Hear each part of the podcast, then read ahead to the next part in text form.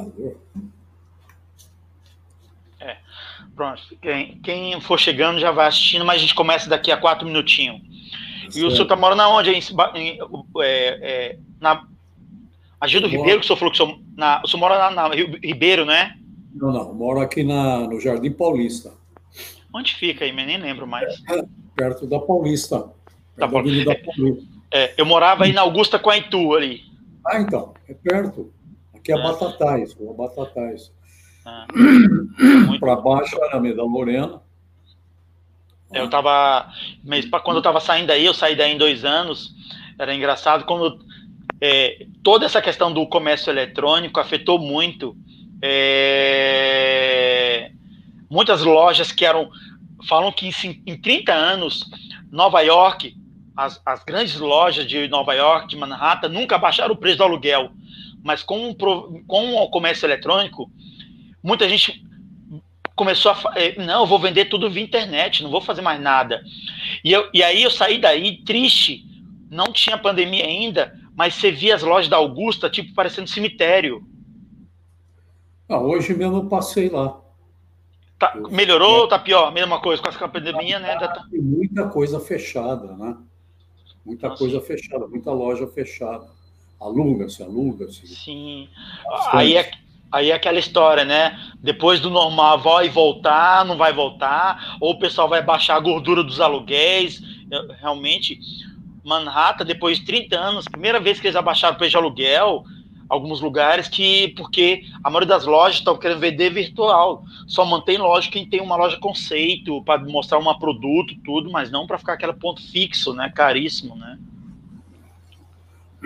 Nova York, os aluguéis são estratosférico, né? Sim, sim, sim. Tem uma. É. E, é, essa semana teve uma. Quando eu estive lá em Nova York, no Manhattan Connection, o Caio Blinder sempre fala, Super Blinder sempre fala de atendimento, tudo. É, e, uma, e, ele compara muito assim, quando ele vem para Higienópolis, que ele gosta muito de Higienópolis. E são, gosto muito de Higienópolis, gosto dos jardins ali. É, só que é aquela história. E tem o Facundo Guerra, que é um cara que investiu em muitos lugares, é um argentino, que montou vários lugares aí em São Paulo. Ele reabriu os bares antigos de São Paulo, criando novos nomes, para poder unir as tribos. Seja um, um, cara de elite, uma classe social baixa, média, mas que tem uma pessoa que vá sem preconceito a conhecer os lugares históricos. Ele pegou um bar antigo que fica no final da Consolação com a Paulista ali, que era um piano bar. Ele reabriu ele reabriu um bar no subsolo do Teatro Municipal, um bar que tem ali do lado do MASP, ali no fundo, no, no, no mirante do, do vale, atrás do, do, do MASP. Para o quê? Para tentar unir as tribos, que São Paulo tem muito lugar bonito. Só que, tem, só que você tem que saber como realmente atingir esse público que, que é em Nova York você vai e se mistura. Hoje, o Brooklyn é um dos melhores lugares mais, é um lugares mais caros de Nova York. Antes era muito violento, perigoso. Hoje, você morar no Brooklyn não é qualquer pessoa. Você vê como é. a coisa muda, né? Os anos atrás não era nada, né? Sim, sim. É um bairro e é violento. É... Brooklyn, Queens e tal. Sim. eu conheci Nova York, mas há 30 anos atrás. Sim. Então, não me lembro. Não, aliás, foi mais a passeio, né? Não, fui lá para ficar. Mas. Tá. Legal. Então, assim, vamos, é, vamos começar, vou, que aí depois eu. Vamos começar aqui. Então, assim, é, boa noite a todos. Sou Everton Anunciação, começando com o episódio da semana Person of the Week, onde eu convido uma pessoa é, importante do nosso setor para trazer conhecimento da sua experiência e a gente discutir caminhos para a evolução do nosso setor e nossa profissão. Hoje convidado é Dr. José Geraldo Brito Filomeno, advogado, consultor jurídico da Bonilha, Rato e Teixeira Advogados e professor especialista em direito do consumidor. É também presidente da Comissão Geral da Ética Pública do Governo Estadual e membro dos conselhos constitutivos da Abrarec e da Proteste. Foi procurador-geral da Justiça do Estado de São Paulo e o primeiro membro do Ministério Público do país a exercer as funções de curadoria especializada em defesa do consumidor. Foi ainda vice-presidente e relator geral da Comissão Especial de Juristas que elaborou o anteprojeto do vigente Código de Defesa do Consumidor. É autor de diversos artigos, ensaio, teses e livros sobre a matéria, destacando-se dentre esses últimos, o Manual de Direito do Consumidor, Curso Fundamental de Direito do Consumidor e da obra coletiva Código Brasileiro de Defesa do Consumidor, comentado pelos autores do anteprojeto.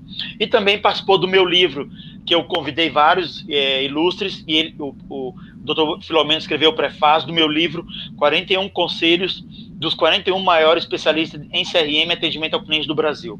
Tá? Dando então início à nossa conversa informal hoje, eu trago a primeira é, reflexão, que é o quê? Em 1990, 1983, o senhor e outros ilustres foram designados para atuarem na promotoria e PROCON estadual de São Paulo. Daí iniciou-se a pensar o Código de Defesa do Consumidor no Brasil. No meu último livro, 41 Conselhos, que o senhor participa, o senhor escreveu que o artigo que deve fazer o, que a empresa deve fazer o cliente feliz. E isso nada mais é que a obrigação de uma, da empresa e de qualquer fornecedor.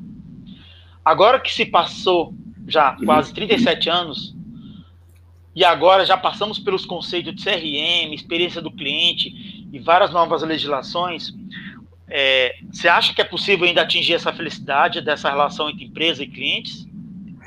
Olha, boa noite a todos, é um prazer estar aqui com todos para nós discutirmos essa questão tão importante, até porque está fazendo 30 anos esse ano que o Código Consumidor ele foi, foi criado né, pela comissão, da qual eu participei, juntamente com a falecida professorada Peregrino Grinover, e desembargador Caso Watanabe, o doutor Nelson Neri Júnior, doutor Antônio Benjamin, que é ministro do STJ hoje, doutor Daniel Fink, é? É, e nós, então, elaboramos esse anteprojeto em 1988. Veja, em 1988, é, nem se pensava em internet, comércio por meio eletrônico. É, sim, na verdade, o artigo 49, por exemplo, do Código, era, foi uma espécie de bola de cristal, porque esse artigo diz o seguinte, que o consumidor que compra comprar alguma coisa fora do estabelecimento comercial, ele pode desistir do contrato no prazo de sete dias. Então, muita gente fala, o código precisa se modernizar, porque na época não tinha internet. Ora, eu não vejo compra mais fora do estabelecimento comercial do que a compra feita pela internet, por exemplo. Né? Então, certo. nesse aspecto, o código não precisa ser atualizado, modificado, coisa que o vale. Né? O que a gente não sabia é que a internet, na época, pouca gente até trabalhava com computador. Os computadores ou eram enormes, de grandes empresas, ou então eram microcomputadores, mas ainda bem no início, naquele XT pequenininho, com a tela verde, né? E da nossa comissão, só o doutor Nelson Neri, que era da nossa comissão do código, é que tinha o computador. E a, a versão que nós apresentamos para o ministro da Justiça na época foi feito, batido a limpo lá no, no computadorzinho dele. Então, mas é, respondendo a sua pergunta, é, e eu era o relator geral da comissão, então eu cortava e colava, mas colava com, com cola mesmo, cortava com tesoura mesmo. À medida que a gente ia escrevendo por cima, a gente colocava um artigo, depois não era bem isso, vamos modificar. E então eu era o relator e o redator, e a gente então eu batia a máquina, cortava e colava. Né? Nossa! E assim nós trabalhamos no, no, projeto durante cinco meses, até que não demorou muito, e aí, em novembro de 1988, nós apresentamos ao ministro da Justiça, que mandou para o Congresso Nacional. E hoje é o Código de Defesa do Consumidor. Mas, na época, ou antes do Código de Defesa do Consumidor, já havia essa preocupação de atendimento ao consumidor, claro. Tá? É, o PROCON de São Paulo, onde eu trabalhei como promotor de justiça, que é a minha senda nessa área do consumidor, começou em 1983, como você falou. Eu fui designado para trabalhar dentro do PROCON de São Paulo, que era um casarão antigo ali na Avenida Angélica, perto já da Avenida Paulista. Eu chegava às sete horas da manhã, eu era promotor de justiça distrital no Ipiranga, a 12 quilômetros, trabalhava no PROCON até meio-dia, meio-dia almoçava, tomava um lanche, pegava dois ônibus e ia trabalhar no Fórum do Ipiranga. E à noite ainda ia dar aula na faculdade. Nossa. Então, foi um período bastante, mas eu aprendi muito. Sim. porque como promotor de justiça eu tinha o sistema de atender público, de atender gente, é?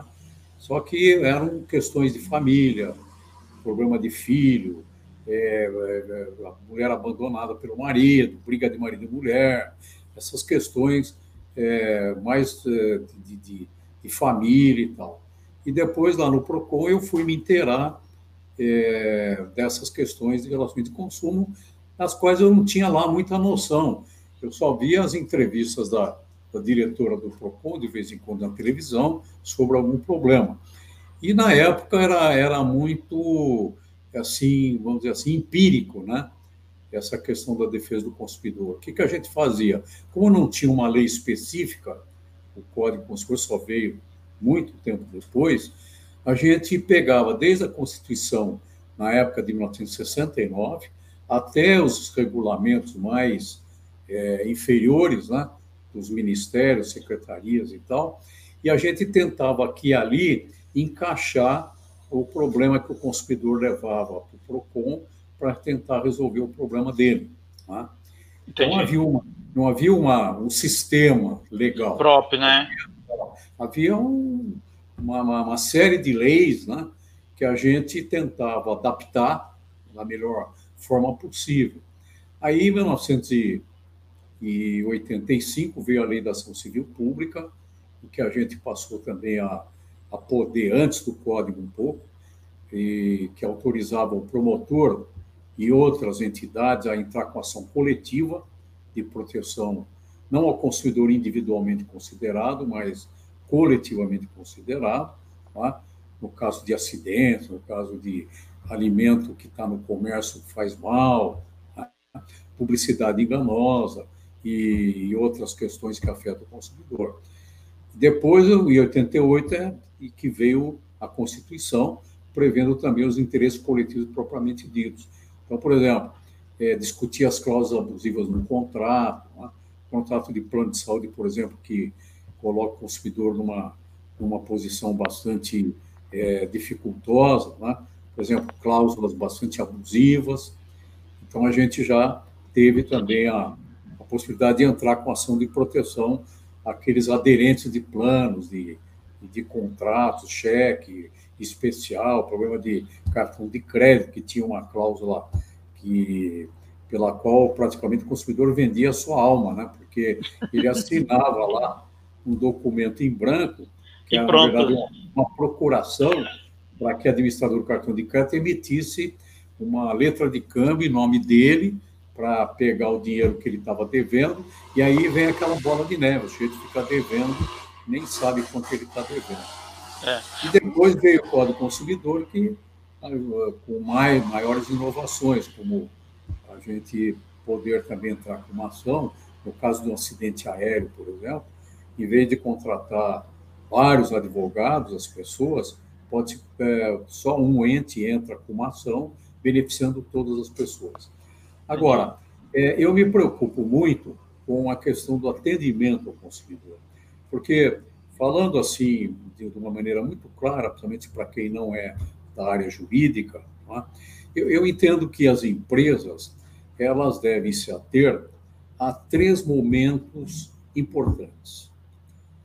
O, o primeiro deles é, depois, claro, sem falar do, do problema da criação do produto, da execução do produto, da planificação econômica para colocar o produto no mercado, logística. Não vou entrar nesse mérito aí, tá? que é uma questão mais na área econômica. Mas, do ponto de vista do consumidor, existem três momentos importantes para os fornecedores, de modo geral, se preocuparem. O primeiro deles é exatamente a publicidade e oferta. Tá? Como é que o consumidor fica sabendo existe um produto novo no mercado? Por intermédio das ofertas e da publicidade. Então, a publicidade não pode ser mentirosa, a publicidade não pode ser abusiva, a publicidade tem que dizer a verdade, a publicidade tem que dar informações claras, precisas, a respeito da qualidade dos produtos, não pode mentir sobre essas qualidades, não pode deixar o consumidor pensar que aquilo que está comprando é uma coisa, quando na verdade é outra. Enfim, é a questão, não precisa nem falar, é a publicidade Entendi. que deve é, que aproxima o consumidor. Porque qual é a grande, a grande finalidade de uma publicidade, de uma oferta de um produto no mercado? Primeiro, é claro que é uma informação. Todo aquele que coloca no, no produto no mercado, no serviço, qual é a grande finalidade disso? É mostrar que ele tem o produto e que ele se propõe a vender esse produto. Tá certo? Certo? Segundo lugar, é tentar convencer o consumidor, e aí é que entra a questão ética, a questão de boa-fé, de equilíbrio. A segunda finalidade é não só fazer com que o produto seja conhecido, mas principalmente tentar convencer o consumidor de que ele deve comprar aquele produto e não outro. Aí vem Entendi. também a questão da concorrência.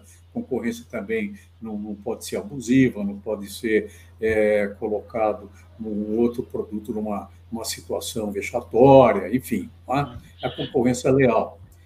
Depois, o segundo momento é a questão dos contratos. Tá? Então, o consumidor é, alertado pela publicidade, opa, vou comprar esse produto porque a qualidade me parece boa e eu estou precisando desse produto. Ele vai à loja, então ele, ele contrata pela, pela, pela internet, tá? ele dá o clique lá, ou então ele assina é, manualmente lá o contrato, no caso, então dá o clique com assinatura eletrônica, por exemplo, e ele então comprou o produto, quer dizer, ele aderiu ao contrato. Mas para ele aderir a esse contrato, ele precisa ter informação clara também sobre as cláusulas contratuais, ele precisa ter a oportunidade de ler o contrato. As letras não podem ser miudinhas que você só pode enxergar com a lupa. É? Isso é, mesmo.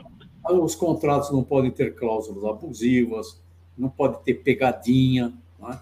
Então, essa é a fase chamada contratual. E, por fim, a fase pós-contratual. Ué, quando o sujeito já foi animado pela publicidade, ele aderiu ao contrato e, portanto, comprou o produto ou contratou o serviço, mas deu um problema o produto que ele comprou. Aí entra a questão do atendimento ao consumidor, através do serviço de atendimento ao consumidor e através das ouvidorias. É? E aí é que muitas empresas, é? É, por incrível que pareça ainda, preferem jogar assim: ah, quantas pessoas vão reclamar? Quantas pessoas vão a juízo? O contrário, muitas pessoas vão a juízo. E a carga hoje, de, de, grande, uma das grandes fontes hoje da chamada judicialização, isso é, de causas que estão hoje na justiça por conta de problemas de relações de consumo, chegam a 70 milhões de causas. É? E o pior é que o Poder Judiciário fica congestionado, o consumidor fica irritado com aquela empresa, a empresa perde a fidelidade, é? É, o Judiciário também atrasa, porque tem muita coisa para decidir, então não beneficia ninguém. Então, o que, que as empresas têm que fazer? As empresas têm que melhorar, evitar que o problema chegue ao, ao Judiciário. Né? Ou é. antes até que chegue ao PROCON. É. O PROCON também não é um paredão para resolver sim, os problemas sim. Quem tem é. que resolver os problemas dos consumidores, em primeiro lugar, é própria, são as próprias empresas, através do seu serviço de atendimento. É, o Mori, é, eu vou lembrar um, com isso que você me falou. É, o Ricardo Morishita Vada, um, ele foi diretor do Departamento de Proteção Sim, do Consumidor de, até 2010. Ele, uma vez, numa palestra, ele resumiu muito bem para mim o CDC, para cair na minha cabeça como cidadão e como consumidor ou como profissional de CRM. Ele resumiu assim: se a empresa errou, corrija o seu erro, aprenda com o erro e não cometa novamente. Ou seja, não é buscar a perfeição não é, não é ser perfeito, é tentar sempre estar tá aprendendo, ser humilde e aprender. O problema é que tem muita empresa prepotente ainda, a gente sente isso, né? E, evitando contato e achando que não é e, não, e é, evitando. É, porque a empresa, o grande problema da empresa é o seguinte: tudo para a empresa é custo, né? Custo. Quanto vai custar é, se eu não fizer isso que foi recomendado para melhorar o serviço de atendimento? Ah, vai custar tanto. Ah, então eu não vou, deixa para lá. Ou então é, contrata uma empresa que não, não, dá lá muito, muita atenção ao serviço de atendimento ao consumidor, é? ou então a própria empresa tem o seu serviço é, dentro da própria empresa de atendimento, não terceiriza, mas também não resolve nada. Tá? E vai para a ouvidoria, a ouvidoria também não resolve. Tá? Então, o é. grande problema é esse, é porque é. as empresas, isso eu posso dizer depois de 37 anos na área, posso dizer o seguinte: no que diz respeito à publicidade, publicidade, contrato, pós-venda. Tá? São os três momentos importantes da relação de consumo. No que diz respeito à publicidade, a publicidade hoje ela é muito boa. É difícil você ver, a não ser esses casos escatológicos, né? de, de dessas empresas que prometem produtos espetaculares para é. nascer cabelo, que emagrece em dois dias, que aprende inglês em, em três, quatro dias, ou, um mês. Eu fui professor de inglês uh, quando eu era eh, estudante de direito, morei um tempo nos Estados Unidos, fui professor depois que eu cheguei aqui. E imagine se uma pessoa aprende inglês em, em 15 dias. Não é impossível você aprender. Né? Você aprende hello, goodbye, how are you e olha lá. Né? Isso mesmo. Então, é, no que diz respeito à a, a, a, publicidade, eu acho que ela melhorou muito, muito a publicidade. Né?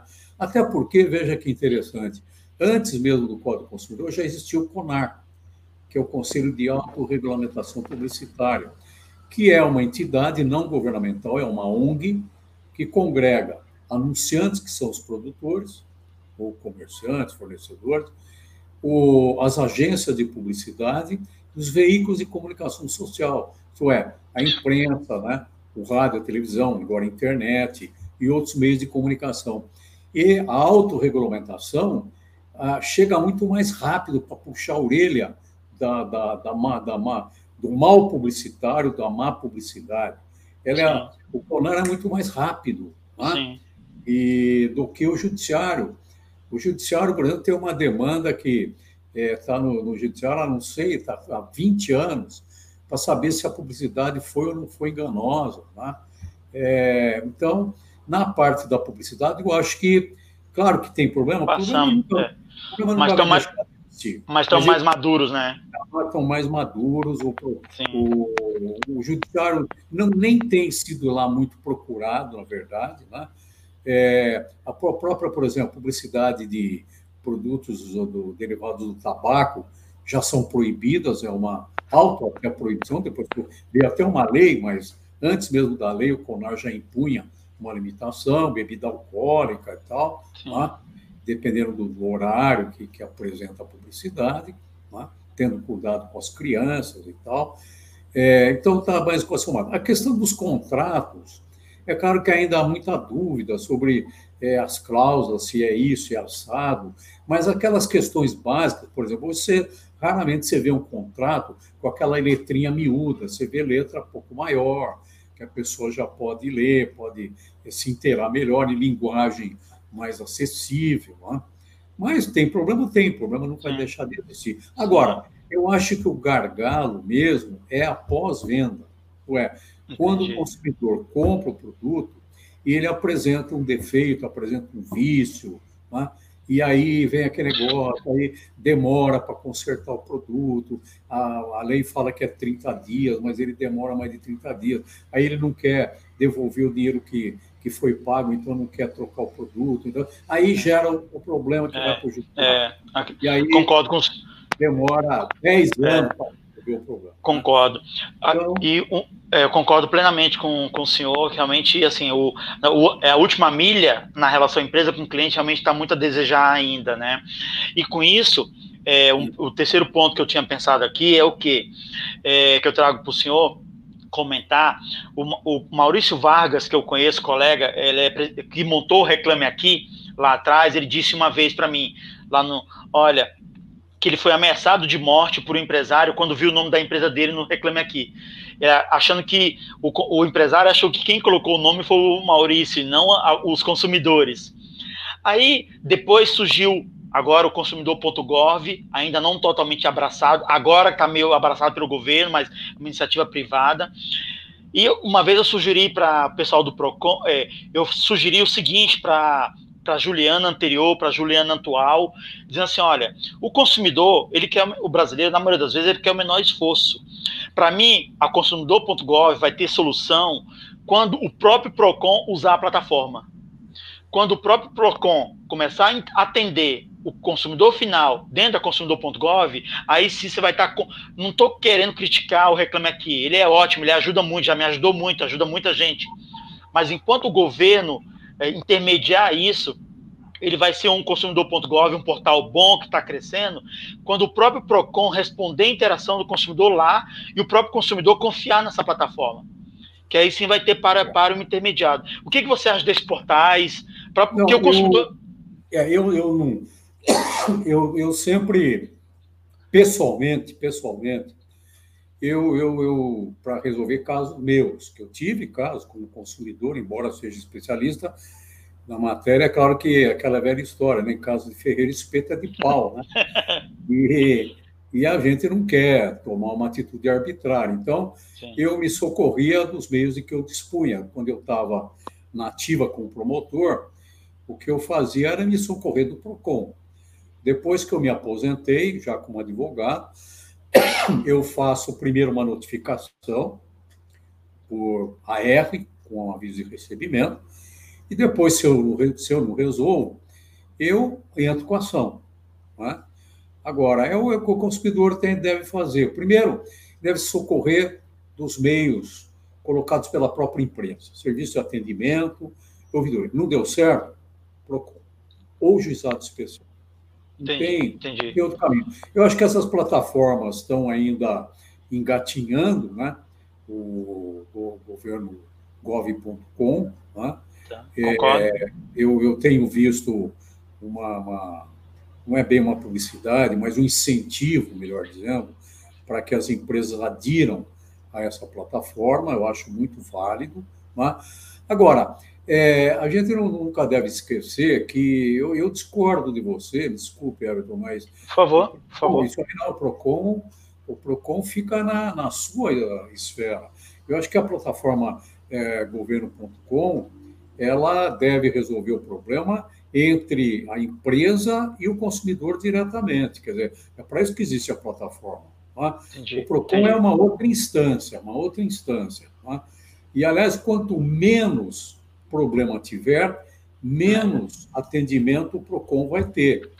Porque eu, eu, eu, canso de ouvir, eu trabalhei no PROCON, como eu falei. Trabalhei dois anos dentro do PROCON de São Paulo, eu sei como funciona, se bem que isso há 30 e tantos anos atrás. Hoje, na época, o PROCON tinha 20 funcionários, hoje tem 600 funcionários. É? Agora, mesmo na semana retrasada, eu estive lá no PROCON fazendo uma visita. Eles vão implementar é, praticamente 80% do atendimento vai ser virtual também. Legal. Internet. Que é, bom. Hoje, hoje ainda tem uma, Ainda está. É. É, é pessoal, através do, dos seus postos de atendimento, somente no, nos, nos poupa-tempo, né? nas estações de poupa-tempo. Mas o doutor Capeso, conversei com ele, falou, não, da, da, acho que o mês que vem, o mais tardar em janeiro, fevereiro do ano que vem, tudo praticamente vai passar a ser online. É? É, é. E, então, eu acho que o caminho é esse. Agora, é claro que eu também não, não concordo que seja 100% virtual. Até porque sempre haverá pessoas e eu digo sempre que, um dia desse eu dei uma, uma entrevista para o pessoal da Lana, que é aquela associação que cuida da publicidade que afeta as crianças, né? E eu falei exatamente isso, quer dizer, as crianças, os idosos e as pessoas com necessidades especiais não são vulneráveis, são super vulneráveis perante o Código Consumidor. Olha lá, o consumidor é vulnerável, está lá no inciso 1 do artigo 4 do Código. E, aliás, toda existe o Código Consumidor porque o consumidor é vulnerável perante o fornecedor. Por isso, sabe, a maior razão da existência de um Código de Defesa do Consumidor. Então, haverá classes de pessoas que serão muito mais vulneráveis do que, vamos dizer assim, o consumidor ordinário, o consumidor comum, cidadão comum, que Entendi. tem tem o seu laptop em casa, notebook, tem é, o seu celular, sabe é, mexer no celular. As minhas netas sabem mexer no celular muito mais do que eu. Né? Eu, sei lá, eu faço Entendi. aquilo que, eu posso e tal, aqui no computador, aqui no celular e tal, mas os meus netos ah, dão de 10 a 0 em mim. Agora, sempre, sempre haverá pessoas né, é, que não que precisam do contato. Né? Que vão daquele contato pessoal, então não pode eliminar. Entendi. Entendi. Nós não somos autômatos, né? Entendi. Robôs. Interessante, interessante. Agora, legislação. É, a nossa área, assim, afeta, que a gente trabalha diretamente com atendimento ao cliente, olhando um pouquinho do que aconteceu depois do Código do Consumidor, a gente teve, já imitando o que acontece nos Estados Unidos, com a do Not Call List, que a lei não perturbe, é, que o próprio consumidor ia lá, cadastrava seu telefone. Tiveram as agências reguladoras que criaram algumas questões de outro volume, principalmente telecom, saúde. A lei do saque, que ajudou alguns alguns setores normatizados já se, se autorregulamentar. E agora, essa semana, a doutora Juliana Domingues saiu uma minuta de uma, uma nova vi, código de eu vi, eu vi. uma nova código de eficiência é, exatamente voltado para avaliar o saque. É, o que, que, você está achando dessa evolução? É um, era, é um caminho natural esse, esse caminho? Isso está dizendo o quê? Que realmente ou seja, as empresas ainda estão não estão amadurecendo, estão esperando uma lei para realmente se regular, para se corrigir e não tem iniciativa, né? Basicamente é isso, essa muita é, lei, muita multa, né? Não, eu, eu acho o seguinte, a, aquela aquele decreto do SAC é de 2013, né? Da é. época do, do, governo Lula ainda. Muito bom esse decreto. A novidade que eu vi nessa minuta é apenas a, a vamos dizer assim, o tira-teima para saber quais estão funcionando bem ou não. Mas isso também não é novidade. O artigo 44 do Código Consumidor diz que todo ano ah, os PROCONs, os órgãos de defesa do controle, são obrigados a publicar é, o rol né, em ordem decrescente das empresas que tiveram problema nos órgãos de proteção ao consumidor. Então, não, não tem grande novidade. Né? Entendi, ah, tudo entendi. bem, o que tudo bem, pode, é, é, útil esse dispositivo, é útil esse dispositivo, Entendi. mas ah. uh, já existe essa, esse mandamento no Código de Defesa do Consumidor. Né? É. E esse rol é importante, claro que é importante para que as empresas saibam como é que anda, mas é aquela história, né? É, como você colocou aí, como o Morichita também falou, olha, você errou, você tem que corrigir o erro. Onde é que está o erro? O erro está aqui, vamos corrigir. Mas, ah, é o erro é esse, então entra por aqui, sai por aqui. Não Entendi. Entendi. Você tem que ter uma atitude proativa, é. tem que chegar para o setor que cuida de, desse atendimento e botar os pingos nos is. Gente, vamos trabalhar bem. Então, esse concurso, por exemplo, que eu, que eu participo lá da Brarec, que elege todo ano as melhores ouvidorias, né? Nós damos muita importância a isso, importância à governança da empresa, às atitudes daqueles que cuidam do atendimento ao consumidor, as inovações em matéria de atendimento, é? o cuidado que se tem com os consumidores e outros quesitos que são importantes para a gente avaliar se aquela empresa está ou não. Uma, outro, uma outra medida importante, não só é o rol do PROCON, dos PROCONs, qual das empresas, vamos dizer, da lista negra, vamos chamar assim. Outro dado importante também é quantas ações judiciais tem contra a empresa.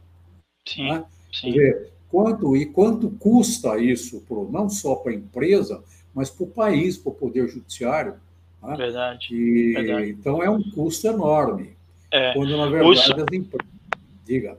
É, isso é, eu vi uma, eu fui muito interessante a, a importância de algumas empresas que estão mais maduras nos últimos meses, últimos anos, perdão.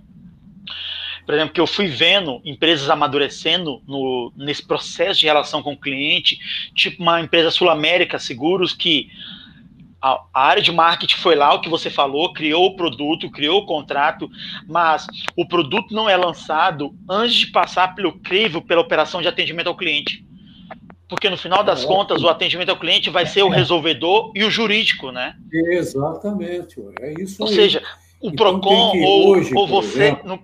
ah, oi, pode... ou seja, vocês não querem nada perfeito, vocês querem não. que a empresa aprenda, seja humilde, né? aprenda, é claro. Não é, nunca, o ser humano não é perfeito, né? Perfeito é Deus. A gente não é perfeito, a gente pode melhorar cada vez mais. A Sim. busca da, da perfeição é, é, não tem fim. Né? Sim, sim, é, mas nada que não se possa fazer né? para melhorar ah. esse atendimento ao consumidor. Legal. O, hoje, o CDC ele é referência em alguns países que vieram para cá para se inspirar no nosso Código Consumidor. Você acha que tem algum Código Consumidor fora do Brasil que a gente deveria aprender? Que a, a, a nossa, não? Você acha que o nosso é o que está mais ali, mais próximo da. Então, não, dia, não, um dia desse mesmo eu estava. É, recebi um, um e-mail de um grande amigo meu, que é o professor Mário Frota, que deve conhecer de nome. Sim. Ele é, é presidente da Associação Portuguesa de Defesa do Consumidor, e a gente está sempre trocando e-mail. Ele vem sempre ao Brasil, mas agora, por conta da pandemia, esse ano ele não veio, né? mas todo ano praticamente ele vem para dar palestra, participar de evento e tal. E ele me mandou um trabalho muito interessante sobre o sistema de condições gerais dos contratos na União Europeia. Né? Ah. Agora, a, na verdade, a, a, própria legislação europeia de defesa do consumidor, principalmente a portuguesa, ela é uma coxa de retalhos, né? Porque como é que se faz a, a se fazem as leis lá na União Europeia? É, eles, devido ao fato deles pertencerem à União Europeia, né, que na verdade seria, vamos lá, grosso modo, uma confederação de Estados, né, soberanos, claro, então, ela, elas se obrigam a atender a diretivas. Isso é, os contratos devem ter assim condições A, B, C, A. E aí vai para o país, Portugal, Espanha, França, etc., e eles adaptam a legislação local. Então, à medida que vão saindo essas diretivas, eles vão remendando as leis de defesa do consumidor. Então, ele, eu falei, ah, escuta, acho muito bom, tá, umas ideias muito boas e tal, mas, primeiro, isso a gente já tem no Código Consumidor. Segundo, Sim. o Código Consumidor ele é, ele é com ele, vamos dizer, ele, ele não é hermético, mas ele é sistemático. Né? Ele não, não, não, pega aquela. Por isso é que eu, que eu sou contra pode ficar mexendo no Código de Defesa do Consumidor. Quer mexer, mexe em lei fora do Código. Né? Como agora, por exemplo, a lei de, de, de proteção de dados, né? que entrou em vigor há pouco tempo que demorou, a LGPD e tal. Ela não se aplica só ao direito do consumidor, ela se aplica às empresas, tudo, se aplica à concorrência, se aplica até às Forças Armadas, ao serviço de, de, de, de, informação do país e tal. Né? Então, é, eu preciso, não, eu preciso colocar no código, deixa o Código Consumidor. O Código Consumidor ele tem, ele tem muito mais princípios do que regras. Claro que ele tem regras, tem normas, como toda a lei, mas ele é muito mais principiológico. Ele fala da vulnerabilidade do consumidor, da fragilidade do consumidor, da hipossuficiência, é, interpretação mais favorável dos contratos, né? é, da inversão do ônus da prova, interpretação mais favorável, a possibilidade de modificar cláusulas contratuais, enfim. É uma, uma lei que procura colocar mais ou menos no, nos pratos da, a balança em equilíbrio, né? Entendi. Que é o símbolo da é. justiça. É. E, Filomeno, é, se hoje fosse reescrever o CDC, você faria algo diferente nele? Não. Focaria algo mais específico? Nada, nada, nada. Eu não colocaria nada além do que já está. A única coisa que, mas não por conta da, da, da do defeito ou falta, o vácuo do Código Consumidor, porque hoje se fala muito em. O próprio Morichito, uma vez, eh, quando ele, ele ainda era o secretário nacional da, do consumidor em Brasília, eu vi uma palestra dele aqui na Associação dos Advogados de São Paulo. Falou: olha, vocês sabem quantos projetos de lei tem na Câmara dos Deputados e no Senado querendo modificar o Código do Consumidor? Na época ele falou 600 projetos de lei. Meu Deus do céu, não precisa nada disso. Aí surgiram, um pouco depois, três grandes projetos.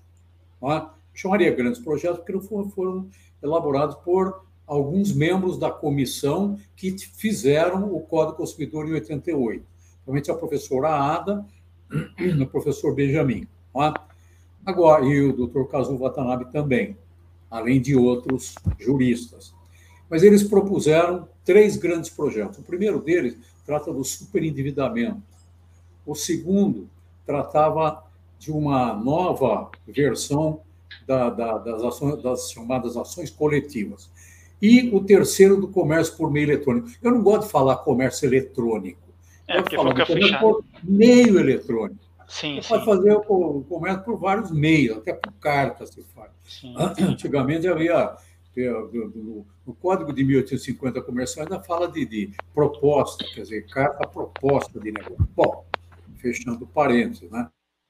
Mas então, é, primeiro, aquele projeto sobre a nova disciplina das ações coletivas foi arquivado, não se fala mais nele. O segundo, que é do comércio por meio eletrônico, está meio parado lá no Congresso Nacional. O que está andando um pouco mais não diria depressa, mas está andando, é o que fala do superendividamento. Agora, eu sempre fui contra esses projetos, não só esse, mas todos os demais, é? porque eu acho que o código não necessita de, de, de, modificação. Agora, com relação a esse projeto que trata do superendividamento, eu acho que agora é necessário. Por quê? Vou explicar. Porque o Código de Processo Civil atual, é? Ele diz o seguinte: que enquanto não houver uma lei que trate da chamada insolvência civil, é um termo jurídico, mas significa falência do, da pessoa física. Insolvência civil é a mesma coisa que a falência comercial, só que é para da pessoa física. A pessoa física que contrai dívidas além daquilo que ela pode pagar, ela entra em insolvência civil. Isto é, ela não tem meios para fazer frente às suas dívidas. Então, o que arrecadar, arrecada e cada um dos credores recebe lá uma partezinha daquilo que tem direito. Certo? Entendi, entendi. Agora, e a falência comercial é uma empresa que acontece a mesma coisa, arrecada o que sobrou e vai lá né, pagando para quem, quem puder. Agora, então esse o, o novo Código de Processo Civil diz que enquanto não vier uma lei, mantém-se o que está no Código de Processo Civil de 1973. Né? Ora, isso que está no Código de Processo Civil de 73, a insolvência civil, é um processo extremamente demorado, complexo e caro. Eu costumo dizer que esse processo é do ex-rico, é do rico que ficou pobre. Né? E assim mesmo ele ainda tem lá o restinho da, no tachinho dele lá para pagar um advogado. Entendi. Mas processo demora anos, anos e anos. Então, esse projeto que está na Câmara dos Deputados, tratando de superendividamento, e hoje uma, uma grande parcela da população brasileira está insolvente, né?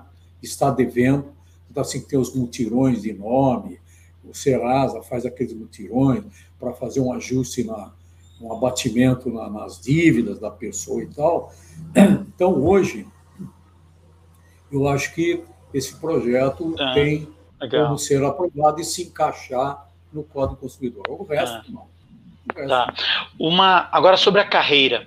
É, eu, eu comecei a trabalhar com tecnologia em 80 e pouco, 83, migrei, a, comecei com CRM, atendimento ao cliente em 99, e vendo muita gente crescendo na carreira de atendimento ao cliente, porque gosta de pessoas, gosta de problemas, resolver problemas, e aí cresce exponencialmente. É, Agora, o senhor olhando a carreira de advogado, profissionais de consumo, o senhor acha que realmente a gente precisa cada vez mais profissionalizar, seja na área de direito, que tem mercado ainda para a gente? Não, não só a área operacional como a minha, técnica, mas também para o advogado. O que o senhor comenta sobre isso? Eu acho que sim. Eu acho que hoje até tem uma, uma, reportagem na televisão, um pouco mais cedo, falando das novas profissões do, da segunda metade do século XX, XXI né? E grande parte é na área de serviços. Né? E na área, o advogado presta serviço, nós prestamos serviço. Nós estamos na, na, na, no setor de serviço. Então, eu, eu, creio, eu creio que cada vez mais haverá especialização. Veja, até na área do consumidor, hoje já há especialização. Então, tem o, o advogado, por exemplo, que é especialista em direito do consumidor, mas ele lida só com plano de saúde. Tem o outro advogado que cria de responsabilidade civil dentro da área do consumidor. tem outro que trata de compliance. Hoje se fala muito em compliance. Né? Então, é, é um grande negócio hoje para os grandes escritórios de advocacia. O que é compliance? Comply é um verbo em inglês que significa adequar-se a. Sim.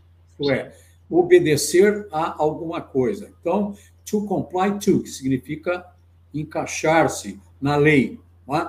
Então, por exemplo, o nosso escritório fez para uma grande empresa é, um projeto de três anos de compliance, começando então aquelas áreas que, que eu te falei, como é que é a, oferta do produto, como é, que a, como é que é a fabricação do produto, quais são as fases do, do, projeto do produto, como é que ele é feito, como é que ele é embalado, como é que é a logística, como é que ele chega, como é que ele vai. Aí começa, como é que é a publicidade dele, a oferta, os contratos de venda e compra, e finalmente o serviço de atendimento ao consumidor. Então, há uma grande variedade de, de atividades, né? que, tanto na área do, do advogado, como na área técnica sua, por exemplo, né? do aprimoramento da, das técnicas de, de abordagem do atendimento é. ao cliente, ao é. consumidor. É, o, as empresas de call center hoje, que são o segundo, terceiro maior contratante no Brasil, depois do varejo, elas normalmente estavam levando de 40, 50 dias ou menos para formar o primeiro emprego, a maioria dos primeiros empregos de jovens, que tem que formar para eles em 40 dias o que é informática, o que é falar direito português, o que é vendas, o que é tecnologia, oferta, negociação, para tentar fazer suas ofertas de produto. Agora, olhando para o lado do consumidor, que é o lado mais fraco nessa relação, é, a gente sabe que nossa escola, eu conheço Gustavo Cerbasi que tem, e vários outros que tentaram inteligência financeira para as pessoas, e as escolas ainda estão deficientes nisso.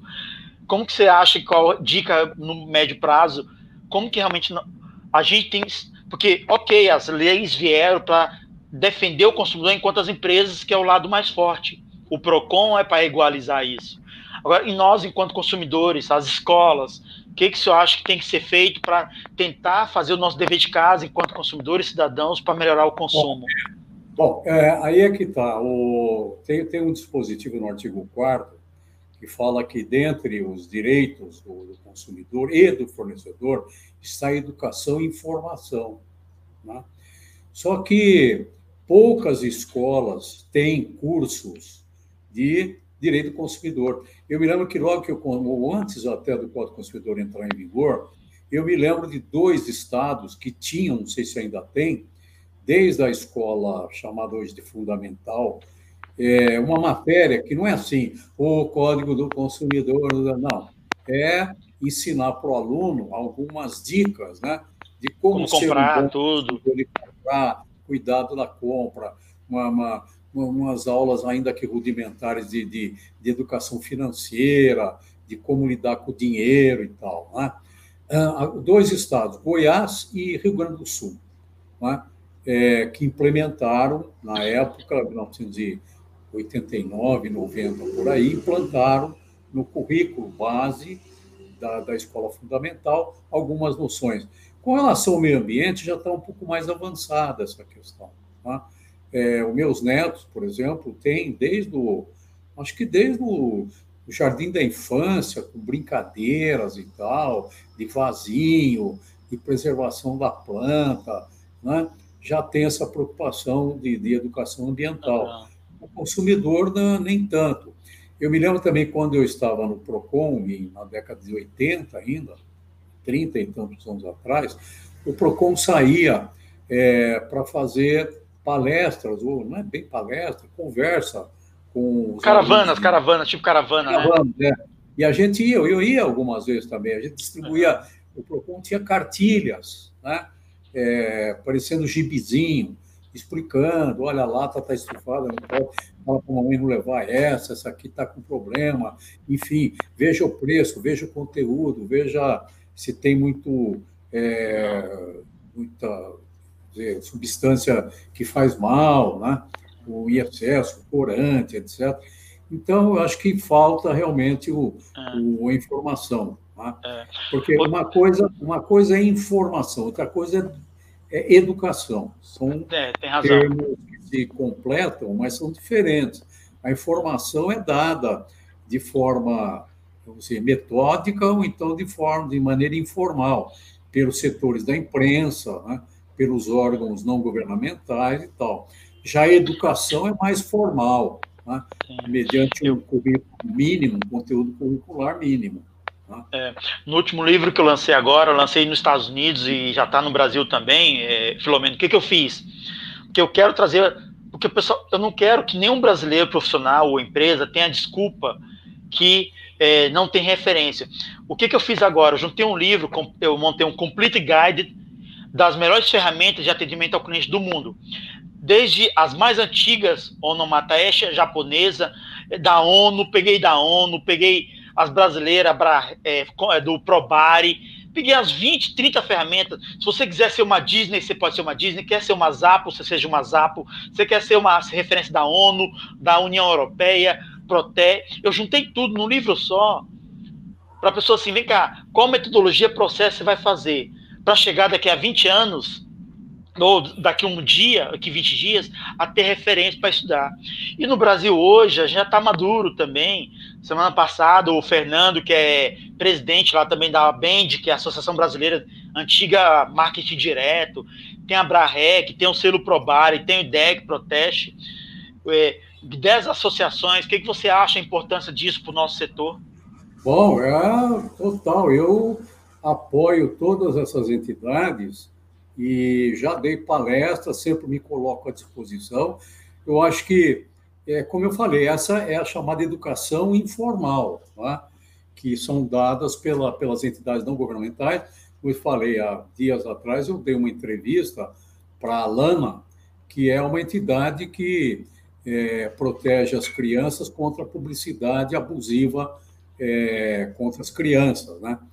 E a Brarec, que é a entidade que a nossa associação, também, é. associação de, de uh, relacionamento cliente, né? É.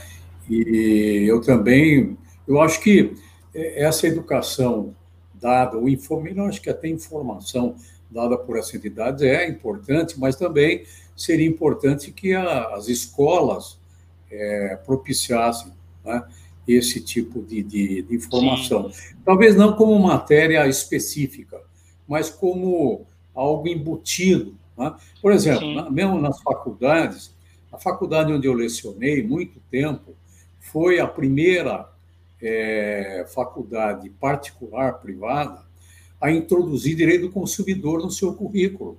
A primeira, hum, em 1990 2008. Foi a primeira.